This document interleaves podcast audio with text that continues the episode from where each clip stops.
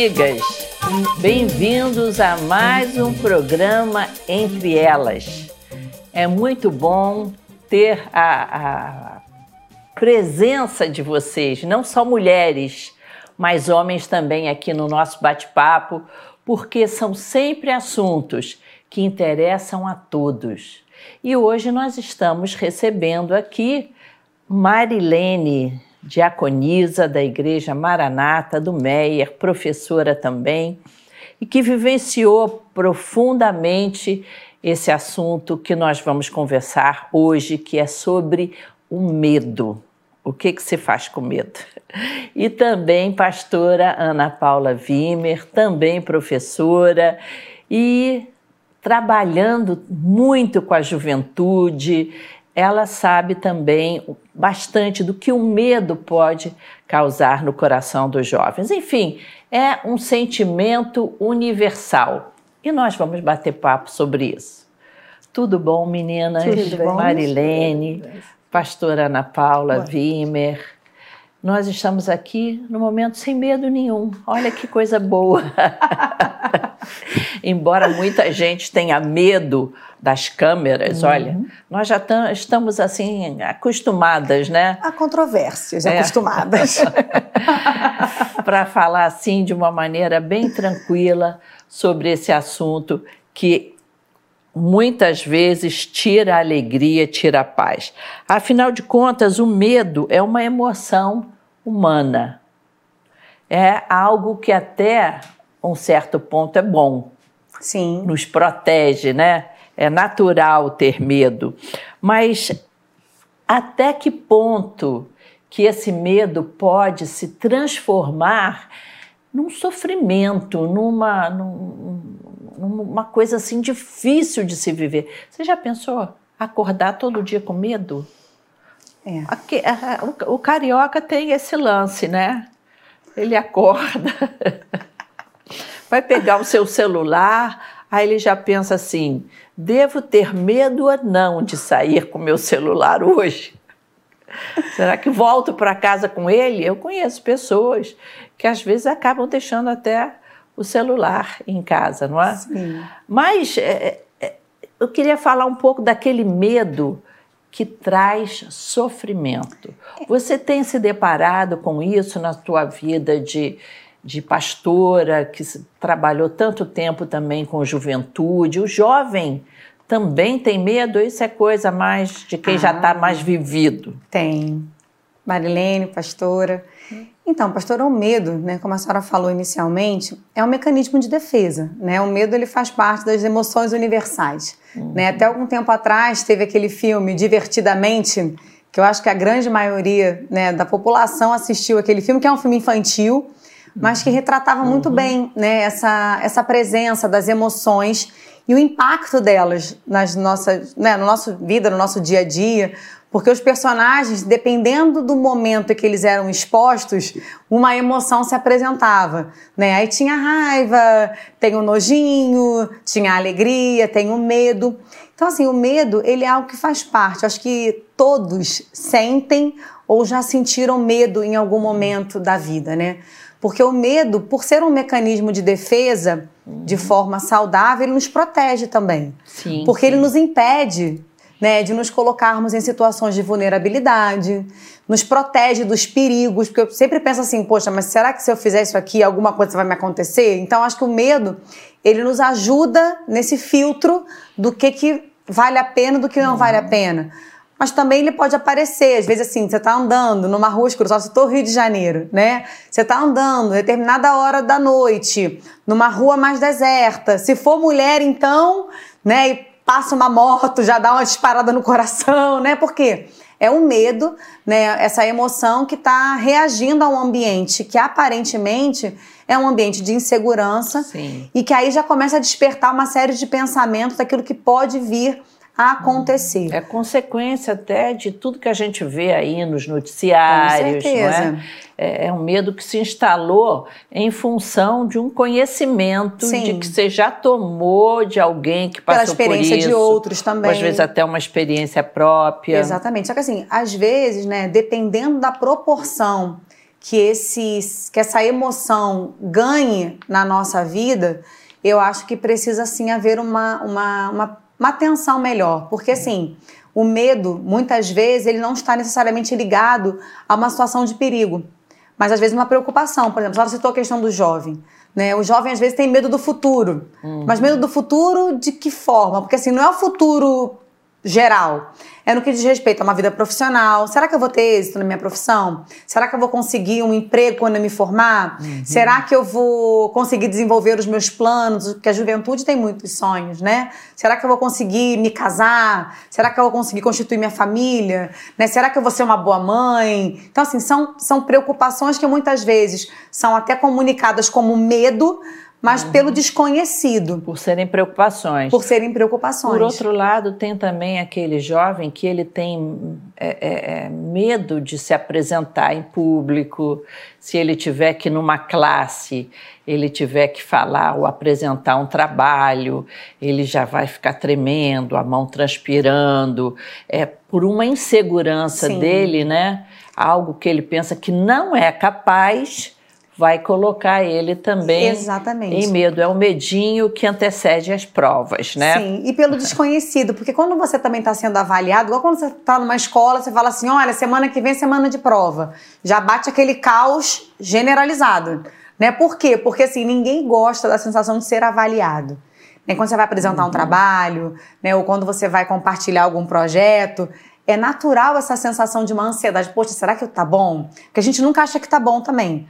Né? A gente às vezes até é capacitado para aquilo, você está plenamente apto para desenvolver aquela atividade, mas assim, o, o, a, o, medo da avaliação do outro também pode uhum. gerar uma, uma insegurança.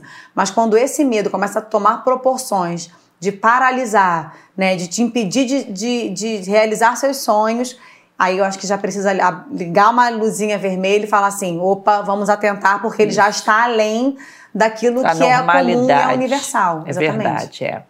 A Marilene passou por uma situação atípica. É um medo que chega sem avisar. Não foi, Marilene? Foi, pastor. Um medo que, que você não aconteceu porque você foi assaltada não. na rua, tua casa não. foi invadida, ou porque você teve uma perda muito grande. De repente se instalou um medo no Sim. teu coração. Como é que foi Sim. isso? Bom, eu tinha tudo para ser feliz. Eu tinha toda a minha, minha vida, estava tudo arrumadinho, eu tinha filhos, casada, uma situação financeira é, confortável. Eu não tinha razão para ter isso. Mas de repente eu comecei a me sentir estranha. Eu me sentia como se eu tivesse fora, fora da realidade humana, sei lá, me sentia, me sentia sozinha, por mais que eu tivesse o meu marido do meu lado, por mais que eu tivesse os meus filhos, Seus a minha família. Eram crianças meus filhos ainda? eram pequenos, pequen... a minha filha tinha três anos, o meu filho tinha oito. Quer dizer, não era fruto, não, ah, tô entediada, não, não tenho nada para fazer. Não, eu trabalhava. Aí rolou um medinho. Tinha bastante coisa. Medo de não ter o que fazer. Não, eu trabalhava bastante e eu sempre fui muito uma pessoa muito dinâmica. Eu sempre gostei muito de trabalhos manuais, eu sempre gostei muito de arrumar minha casa, gostei uhum. muito de, de fazer as coisas dentro de casa. Eu sempre gostei de cozinhar, eu amo cozinhar, eu gosto de cozinhar.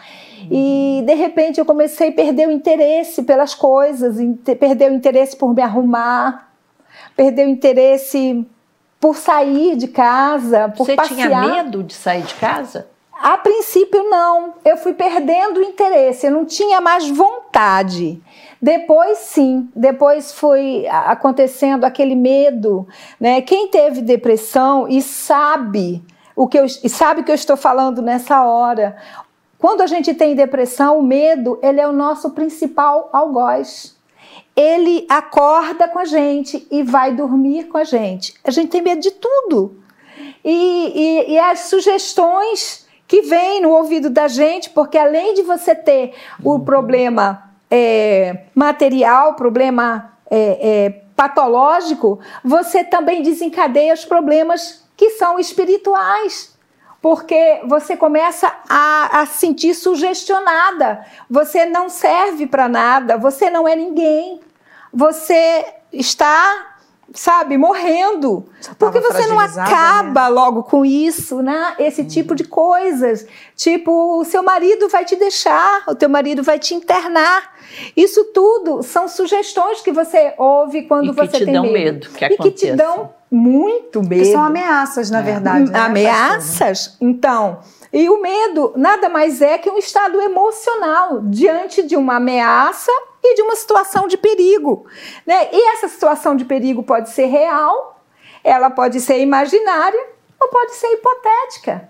Sim. Mas a verdade é, a realidade é que ela existe com força. Ela existe tentando te aniquilar, tentando te paralisar. E você teve esse sentimento, você falou essa palavra pa paralisar, é justamente é, o ponto em que a gente vê que o medo ficou patológico quando ele paralisa a pessoa, a pessoa perde a, a, a iniciativa, muitas vezes, de sair de casa, de fazer o seu trabalho.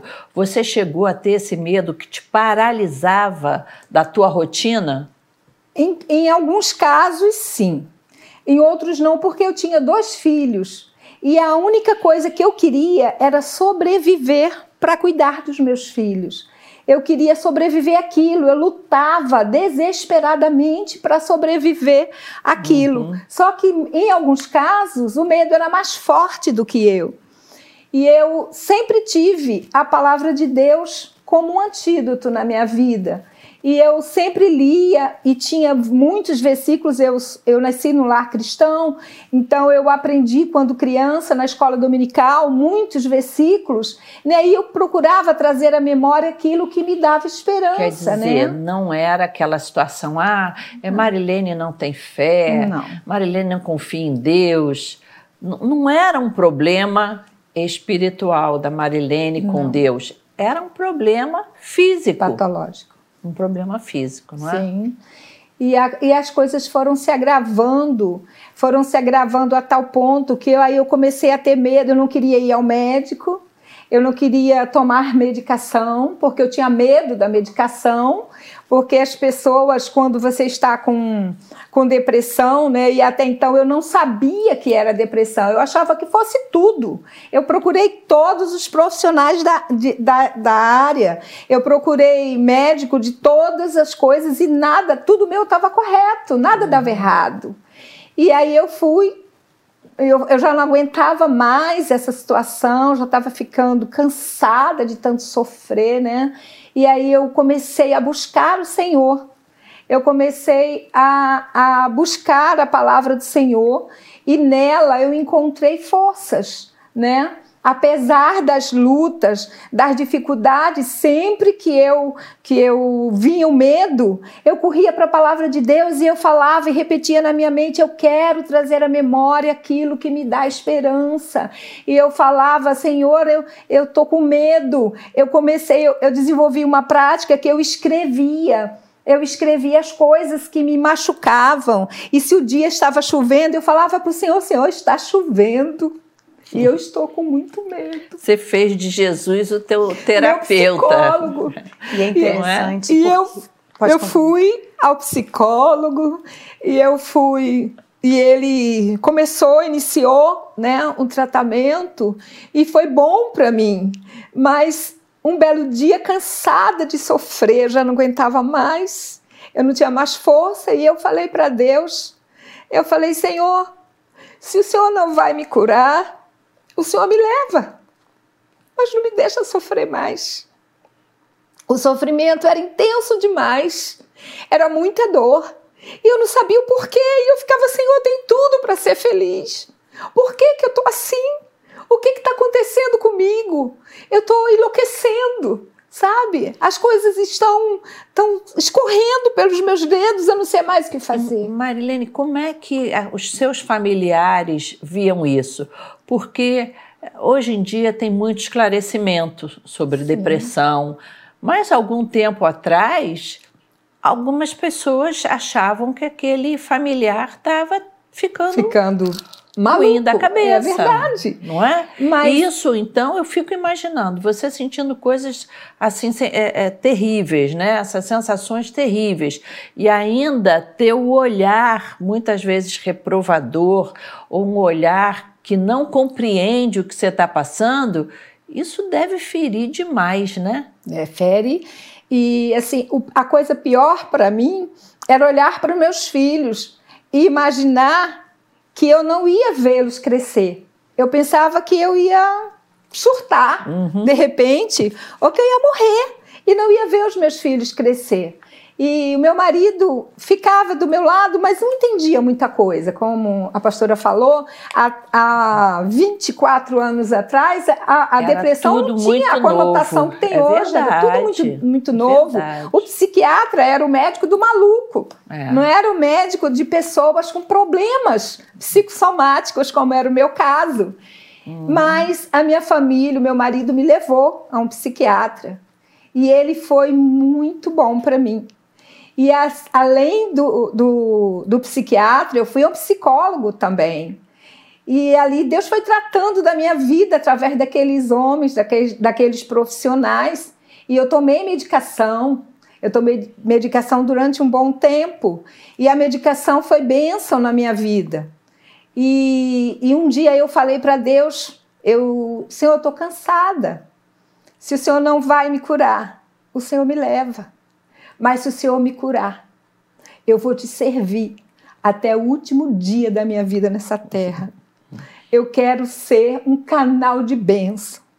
E eu já estava tão cansada de sofrer que eu, um dia me levei meus filhos na escola porque eu fazia as coisas, pastora, mas aquilo era um sacrifício para eu fazer. Eu comemorava quando eu conseguia fazer alguma coisa, eu levava os meus filhos na escola, eu, eu ia- levava eles na- nas atividades que eles faziam, mas era muito ruim, era um sacrifício quase que sobrenatural. Imagino. E eu lembro que, que um dia eu cheguei em casa e eu me ajoelhei e eu deitei a cabeça na minha cama, de joelhos, com a cabeça assim, e eu comecei a chorar.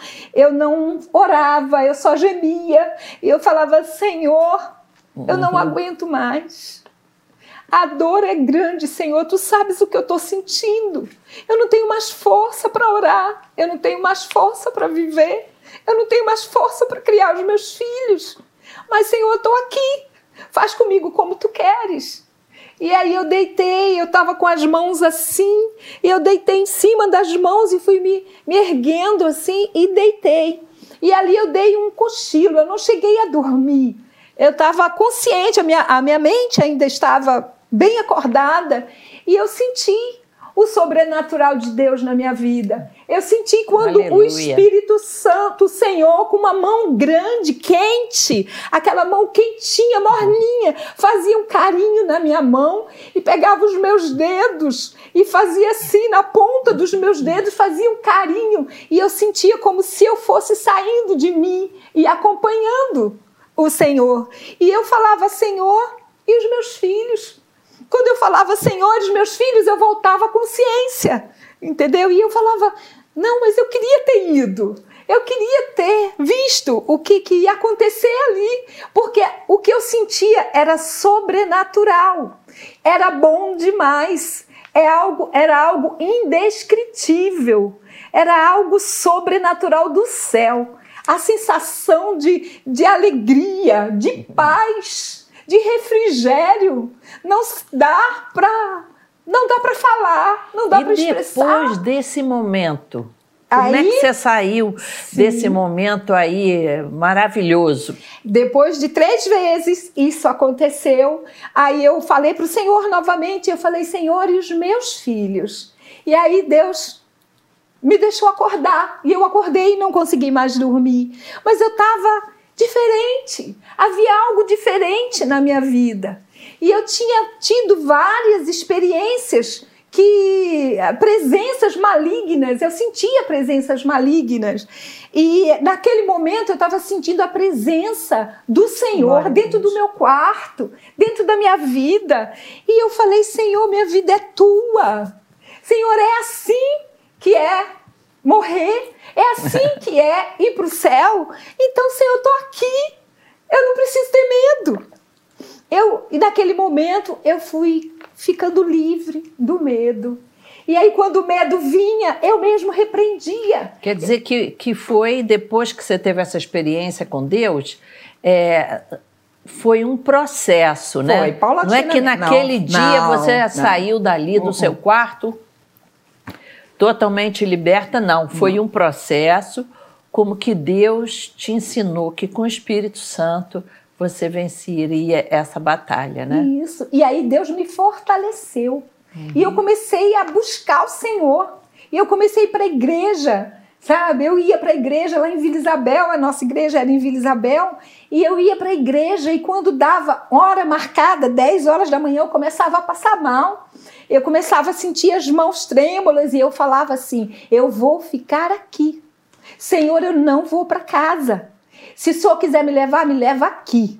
Eu vou ficar aqui, eu Na não igreja. vou sair na igreja. Na hora do culto, né? Aqui é o Interessante, meu você lugar. chegava na igreja e começava a passar, passar mal. mal. Eu começava a sentir medo. E aí eu, eu, eu sei que o inimigo tinha influência nessa situação. Eu não era uma pessoa possuída, porque eu sempre fui uma pessoa do Senhor. Desde a minha infância, eu sempre fui uma mulher Sim. que temeu ao Senhor e que teve experiências tremendas com Deus. Mas se o inimigo tentou Jesus, Jesus, quem então, somos nós para não, não passar por um momento desse? E exatamente no momento é? de fragilidade, né, pastora? Sim. Jesus, quando ele foi tentado, ele estava fragilizado, 40 dias no deserto, Sim. sem comer, exposto ao, né, ao sol. E Uhum. uma coisa que a Marilene estava falando que eu achei muito interessante, porque assim, mesmo diante das suas fraquezas, Uhum. O Senhor foi o seu lugar forte.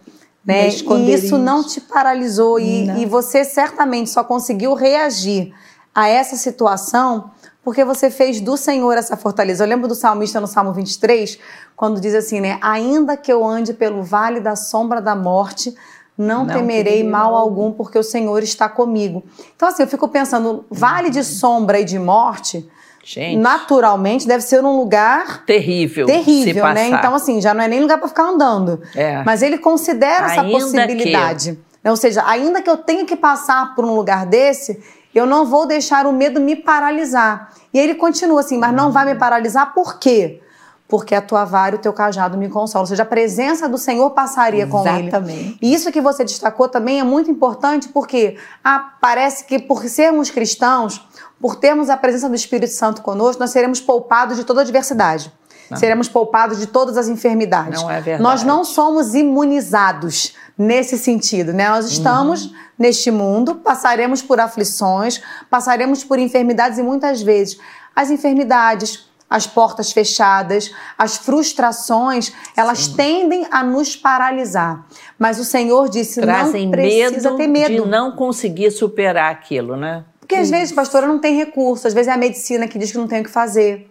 É às vezes é uma negativa de um concurso, de um trabalho, de, de um projeto que você investiu e, não aí teve a o retorno pessoa começa esperado. até a ter sentimentos de, de baixa autoestima. Como ela falou, não Com é? né? certeza. Você não é nada, né? O Não, seu você não esposo serve não pra vai ficar nada. com você. Sim. Então assim, porque o inimigo se aproveita desses cenários Isso é para tentar desconstruir a nossa identidade em Cristo.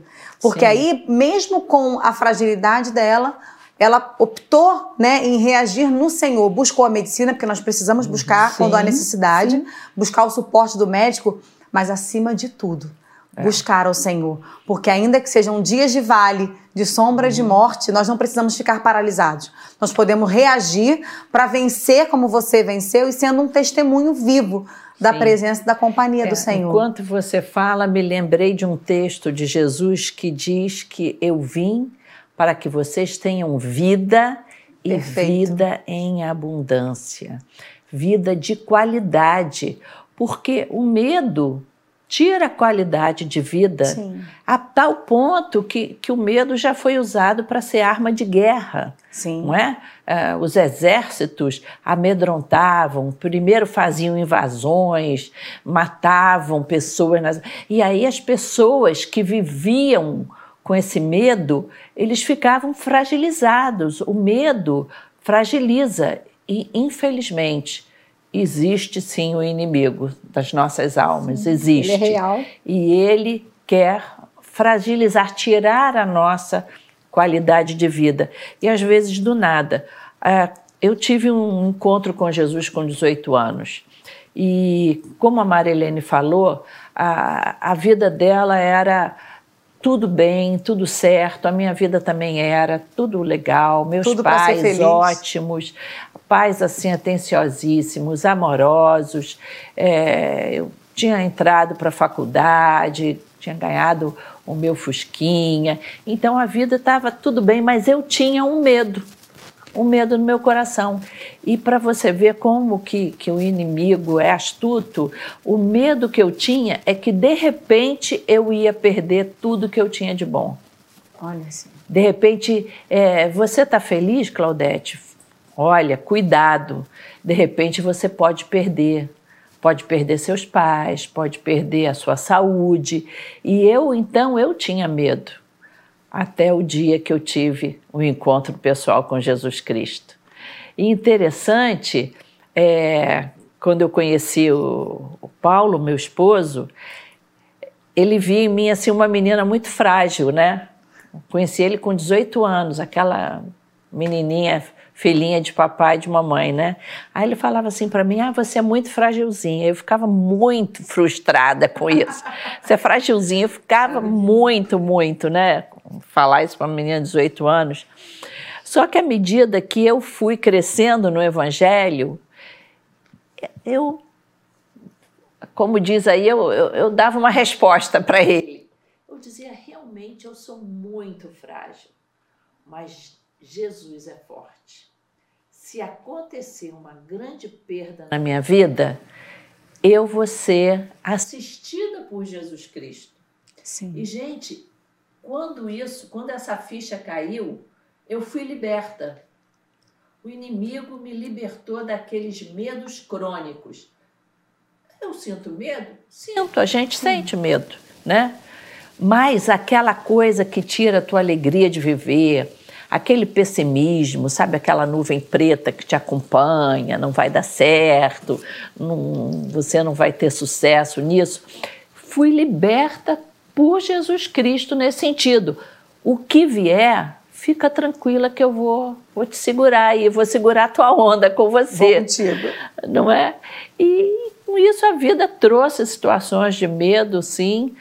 Inclusive, como muitas pessoas que nos assistem sabem, pastor Paulo Brito passou por um câncer e o medo veio, não é? Mas a, a certeza de que o Senhor, né, é, estaria com, comigo no, no meu coração, isso tudo foi nos fortalecendo.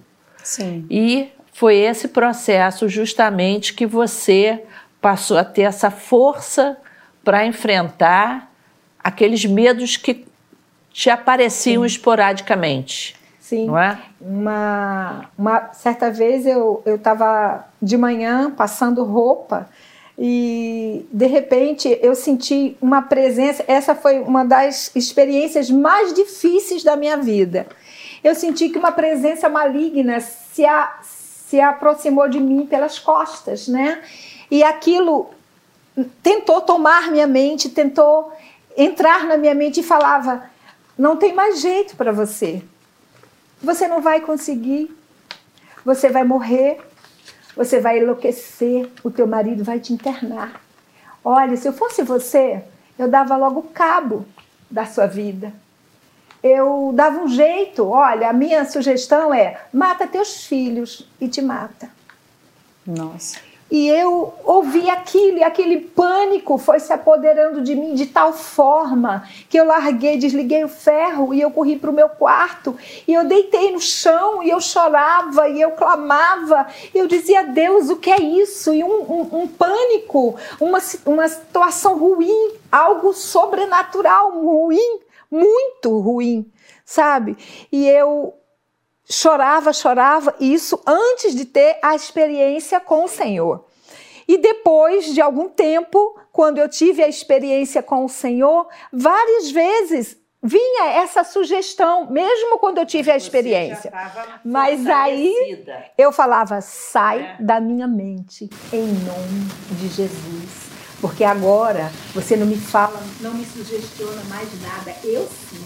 Eu é que te mando, sai daqui em nome de Jesus, porque o Senhor me restaurou, o Senhor me curou. Quantos isso, anos já tem isso, Marilene? 24 anos. 24 anos. 24 anos. Nunca mais tomei medicação nenhuma, nunca mais senti medo. Há pouco tempo atrás tive uma outra situação, né, que, que vocês sabem, né, passei por um diagnóstico de câncer sim, também. Sim, sim. E esse diagnóstico foi difícil para mim, foi muito como é para qualquer ser humano. Claro. Mas uhum. a minha confiança estava no Senhor.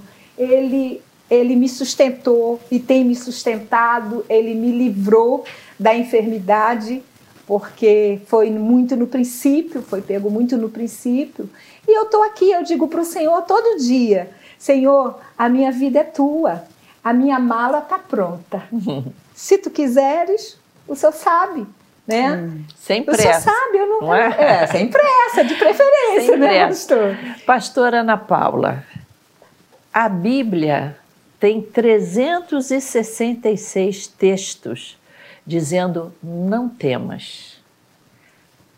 Para o ano bissexto, para não faltar. Para o ano que é bissexto. O ano é 365, pois existem 366 citações de não temas. A Bíblia é a nossa maior terapia de confiança em Deus. Sim. Que conselho você tem para dosar esse, esses sentimentos, quando esses sentimentos assolam o coração? A senhora estava falando antes, antes da pergunta que a senhora fez agora, sobre essa necessidade de estar, de ser forte, né? Que a senhora ficava chateada quando o pastor Paulo falava que a senhora era frágilzinha. Mas eu acho que esse é um medo muito recorrente, não apenas na juventude, mas na sociedade, de não dar conta. A gente está pensando sempre em estar preparado para aquilo que ainda não aconteceu. Uhum. Quando a Bíblia nos ensina que basta ao dia o seu próprio mal, o amanhã o Senhor trará com ele os seus cuidados. E essa, essa condição de estar sempre preparado, isso muitas vezes assusta, pastora, porque assim, nós não somos super mulheres nem super homens. Verdade. Né? E, a, e eu me lembro quando o apóstolo Paulo ele está naquela comunhão com Deus, naquela oração que ele pede para Deus livrá-lo do tal espinho na carne, né? Que os teólogos tentam apontar o que, que era aquilo, mas fato é era uma condição né, que incomodava né, de, de, forma a comprometer um pouco o uhum. apóstolo. E Deus fala o que para ele? Paulo, a minha graça te basta. Porque o meu poder vai se aperfeiçoar na sua fraqueza. E é para ser aperfeiçoado desse jeito, porque nós não precisamos ser fortes nós somos fortalecidos em Deus. É verdade. E eu acho é. que esse é, um, é, uma contramão do que uhum. o Evangelho vem nos ensinando. Enquanto o mundo ensina, você tem que ser forte, você não pode. Certa vez eu estava conversando com uma jovem uhum. que estava com o pai internado, né, até por conta da, da Covid, da pandemia, e ela falou assim: ai, pastora, mas eu tenho que ser forte. Eu falei: quem te falou isso? Você pode chorar. Você pode ser é frágil, verdade, é. porque o Senhor é que vai entrar contigo naquele CTI, não é você sozinha. Aí ela, ai, pastor, eu queria tanto poder chorar. Eu falei, mas você pode. É você tão bom pode. poder dizer, tá doendo. Exatamente. Senhor, como a Marilene entrou no Verdade. quarto, fechou a porta do, né, do, é. da, do seu quarto e chorou e fala, pai, uhum. eu não aguento mais. Senhor, entra comigo nesse vale de sombra, de morte. Sim. Até mesmo procurar um amigo. Sim. Um ouvido. Um amigo, né? Para orar com você. Exatamente. Correr para a igreja e chegar ali mesmo preocupada, chorando e, e, se derramar ali, né? Porque quando a gente se derrama, uhum. a gente experimenta desse renovo, desse toque, sim, dessa sim. companhia. Porque se eu sou forte, eu é não verdade. preciso de ajuda. É se eu me basto, eu preciso para quê? Da companhia de alguém? Muito é pelo contrário, nós é. nos encontramos com o Senhor em meio às nossas fraquezas é. e fragilidades. Terapia de grupo começou na igreja, né? Sim, exatamente. essa dependência, essa é interdependência dos diversos membros do corpo, né? Então, assim, a senhora me perguntou que conselho né, que, eu, que, eu, que eu deixaria. Uhum. Se apegue no Senhor. Né? É Porque verdade. ele sim é a nossa força. A gente passa por fragilidades, uhum. nós passamos por situações que nos geram medo, sim, sim, mas o Senhor, ele se faz presente e é aquele que nos sustenta. É independente verdade. das dores, dos medos e das dificuldades que a gente possa, possa enfrentar. A gente vê aqui um, um não temas que a gente fica pensando assim: ai meu Deus, que palavra boa na hora certa foi quando Paulo ia para Roma, naquele lá, naufrágio. Sim. Ali estava todo mundo com medo, né? Aquele navio em peso, com medo. E Paulo, então, olha aqui o que diz lá em Atos 27, 22. Ele, ele fala para aquele grupo de passageiros e tripulantes, no, nos quais ele era um prisioneiro. Esta mesma noite, o anjo de Deus, de quem eu sou e a quem eu sirvo, esteve comigo, dizendo: Paulo, não temas. Importa que sejas apresentado a César, e Deus te deu todos quantos navegam contigo. E essa palavra de paz foi o que deu condições de, de Paulo ali, de um prisioneiro, de um náufrago, se tornou um líder, acalmando aquilo tudo. E o navio tudo. afundou, né? Não é? O navio o afundou. O navio afundou. Mas Deus deu livramento para todos aqueles que estavam com ele navegando. Morreu. E uma palavra de liderança a Paulo na, naquele momento. É, o medo é contagiante. Sim mas a coragem também. então é muito importante isso que você falou, Ana Paula. E a palavra ela ela ela ela, ela, ela compreende, porque a palavra diz né, que Jesus foi homem de dores, né, que conheceu o padecimento, conheceu é verdade, o medo. É. Né? Quando uhum. Jesus estava ali no Getsemane, estava debaixo de um propósito de Deus, mas ele orou, né? E a Bíblia fala que, que, que ele chorou sangue né? Tamanha angústia, suou sangue, perdão, né? Tamanha angústia do sofrimento que ele estava vivendo. Então ele sabe exatamente quando a gente se achega e fala, Senhor, eu tô com medo. Mas aí tem aquele ditado popular, né? Tá com medo? Vai com medo mesmo. É. Porque o medo ele não pode nos paralisar. A gente Sim. pode ter medo, porque é, um, é, é uma com emoção. Certeza. Mas assim, ele pode não nos paralisar. E mesmo com o medo, desfrutar de uma coragem que é sobrenatural. Principalmente porque nós que tivemos um encontro com Jesus, o máximo que pode nos acontecer é morrer e ver Jesus, ver é Deus. glória. Não é? Essa certeza de vida eterna, isso nos é, é, fortalece. fortalece, sem dúvida nenhuma. Agora, eu acho que as pessoas que têm medo devem fazer da palavra de Deus e de alguns textos bíblicos a sua terapia. Sim. Eu aconselho. Sim. Se você que está nos assistindo, você não imagina, não imagina o poder da palavra de Deus. É, tem um texto aqui que eu acho formidável, no Salmo 46, de 1 a 3. Se você de vez em quando tem seus ataquezinhos de medo, você homem, você mulher, esse Salmo 46 diz o seguinte: que Deus é o nosso refúgio e fortaleza, socorro, socorro bem, bem presente na angústia. Portanto, não temeremos, ainda que a terra se mude. Tem coisa mais radical do que a terra se mudar? Não tem. E ainda que os montes se transportem para o meio dos mares ou seja, na pior das situações da sua vida, Deus é o teu refúgio e fortaleza. Ainda que o caos se estabeleça. É verdade. O caos está estabelecido, Deus é teu refúgio e fortaleza. A palavra de Deus, ela tem, ela traz cura, ela traz terapia para a nossa vida. A senhora falou que o medo é contagiante, né? Então, acho que nesses momentos também a gente precisa se cercar de vozes Sim. que nos nos tragam esse encorajamento. Sim. Tragam né? Porque, paz. Às vezes a gente já está mais sensível. Por exemplo, nesse momento que nós estamos enfrentando agora como nação, até mundialmente falando, né? Sim. Estamos numa retomada de atividades. Né? E tem pessoas que estão com medo de retomar a vida. Né? Faz por quê? Porque passamos por um período muito crítico onde ou seja, mundialmente as sociedades né, tiveram medo, medo de uma doença desconhecida, medo dos desdobramentos, mas assim, chegamos num momento agora que gradativamente a, tem vida que sair. tem Precisa que retomar. voltar à vida, com Só que certeza. muitos têm medo de sair. Tem e como gente é que vai ainda ser? prisioneira dentro das suas casas. Assim, o motivo foi real? O motivo é real. Mas a vida precisa retomar o seu curso. Sim. E aí nós precisamos, assim, nos alimentar também de palavras, porque se a gente ficar também só ouvindo o tempo todo né, essas notícias que só Negativas. alimentam o medo, que só alimentam as nossas noias, né? Que a gente às vezes pensa coisa e fala assim, meu Deus do céu, a probabilidade disso acontecer é tão pequena, mas a gente alimenta aquilo ali, Uhum. né? Então, assim, a gente precisa se alimentar de palavras que nos dão esperança. Já diria Sim. o profeta, né? Quero trazer à memória aquilo que me dá esperança. É verdade. Então, o que nos dá esperança, em primeiro lugar, é a palavra de Deus. Então, assim, já começar o seu dia, né, pastora, se alimentando dessa boa nova, sabe? Uhum. Com já tomando certeza. logo uma injeção de ânimo, de esperança, claro.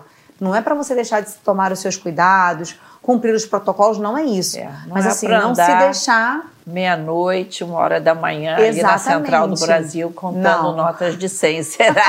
Se é que alguém hoje em dia anda com notas de 100. Hoje em dia nem dá, pastora. Tudo no celular é o Pix, né? Não Mas é? toma cuidado com o Pix Até aberto também cuidado, no telefone. né? Quer dizer, você continua tendo que, que ter a, a sua prudência, mas por outro lado também se apegar, né? E buscar companhias também, né, Deus- pastora? de Familiares que te apoiem, que reconheçam assim a sua necessidade de apoio, de palavras de encorajamento. Isso eu vejo a igreja como Ah, um claro. lugar de, de, de bênção, né? É um lugar de cura, De é um lugar de restauração, é um lugar de as acolhimento. crianças. Sim. Tragam suas crianças. As crianças são muito assoladas pelo medo, porque tudo é desconhecido para elas. É, na igreja eu já dei esse testemunho que a minha filha, que hoje já é adulta, mãe e tudo mais, profissional, com seis anos ela teve é, pânico de não querer pegar elevador, não querer atravessar a rua, de não querer que fechasse a porta do colégio, tu- tudo mais. E nós já estávamos até pensando em levar para uma terapia para ajudá-la, mas antes pensamos, nós temos orado por tantas pessoas e visto tantos milagres, Deus curando tanto. Vamos orar pela nossa filhinha. E começamos a orar e também trazer um texto que se tornou o texto do coração dela. Uma palavra que se tornou vida dentro dela. Deus é nosso.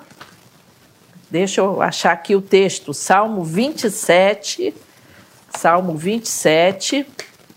O Senhor, o que me poderá fazer o homem? Deus é o meu refúgio, me ajuda aí, Ana Paula. Eu tô Tá sem ela aqui. Salmo 27.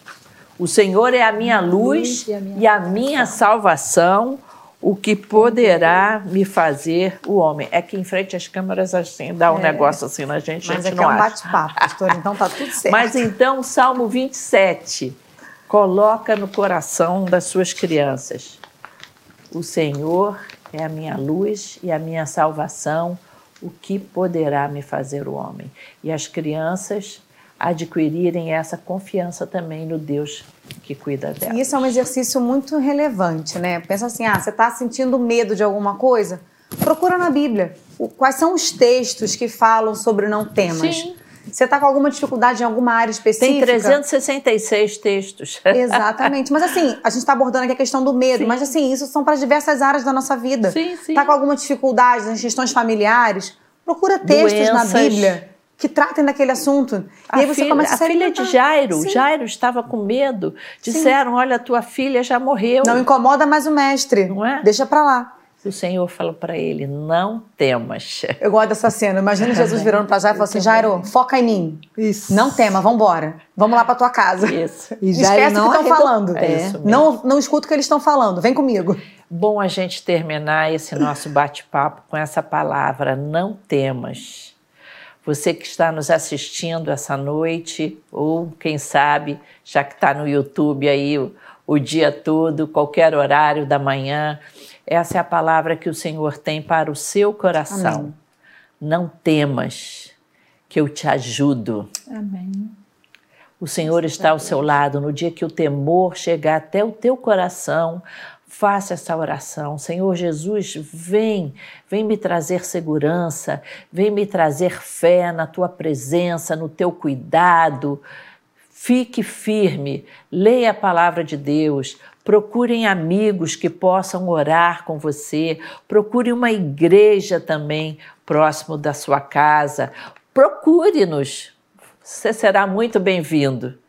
E muito obrigado pela presença de vocês. Obrigada, Ana ah, Paula. Ah, Obrigada, Marilene, Marilene, por esse testemunho impactante. impactante. Glória a Deus. Impactante. Você que escutou Marilene, saiba que muitas vezes o objetivo do inimigo é tirar a nossa paz, mas em Jesus nós temos paz e segurança.